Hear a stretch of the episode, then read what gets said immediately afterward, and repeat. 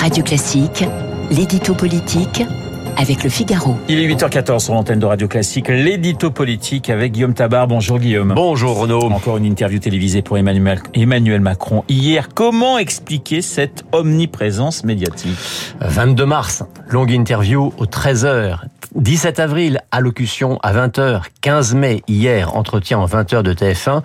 Trois interventions télévisées en moins de deux mois auxquels il faut ajouter de longs entretiens dans la presse écrite, Le Parisien, Challenge, L'Opinion, le Financial Times, vous voyez que je ne parle même pas de Pif Gadget.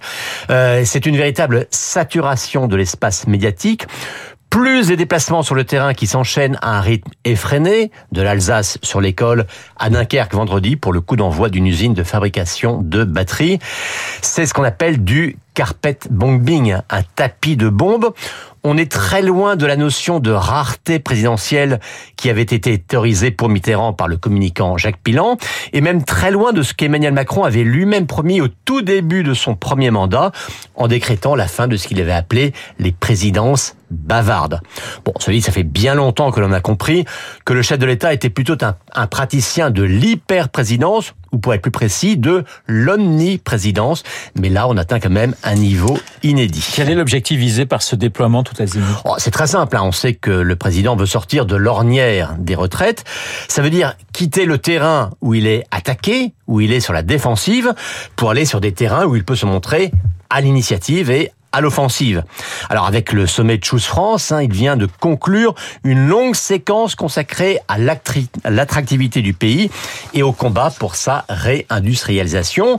C'est un thème positif où il peut en plus afficher des résultats concrets et qui d'ailleurs, des résultats qui doivent à sa politique fiscale économique, celle qu'il a mis en place dès le début de sa présidence.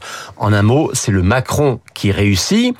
Et quant aux sorties répétées sur le terrain, ben, bien sûr, elle s'accompagne de manifestations, même parfois on l'a vu, d'insultes. Mais le chef de l'État montre par là même qu'il n'est pas empêcher et que même à travers un contact parfois rude, cela peut donner de lui une image de courage. Alors question Guillaume, cette stratégie peut-elle porter ses fruits? Alors l'Élysée se félicite en tout cas des audiences et des retombées de ses sorties à répétition, euh, signe selon les conseillers du président qu'il y a toujours une attente de Macron, un intérêt pour lui. Mais cette stratégie n'est quand même pas sans risque, car attention au péril de la saturation, donc de la banalisation de la parole présidentielle. Parler tout le temps, parler de tout, c'est risquer de n'être entendu sur rien. Deuxième risque, qu'un excès de parole soit considéré comme le, masque d'un déficit d'action.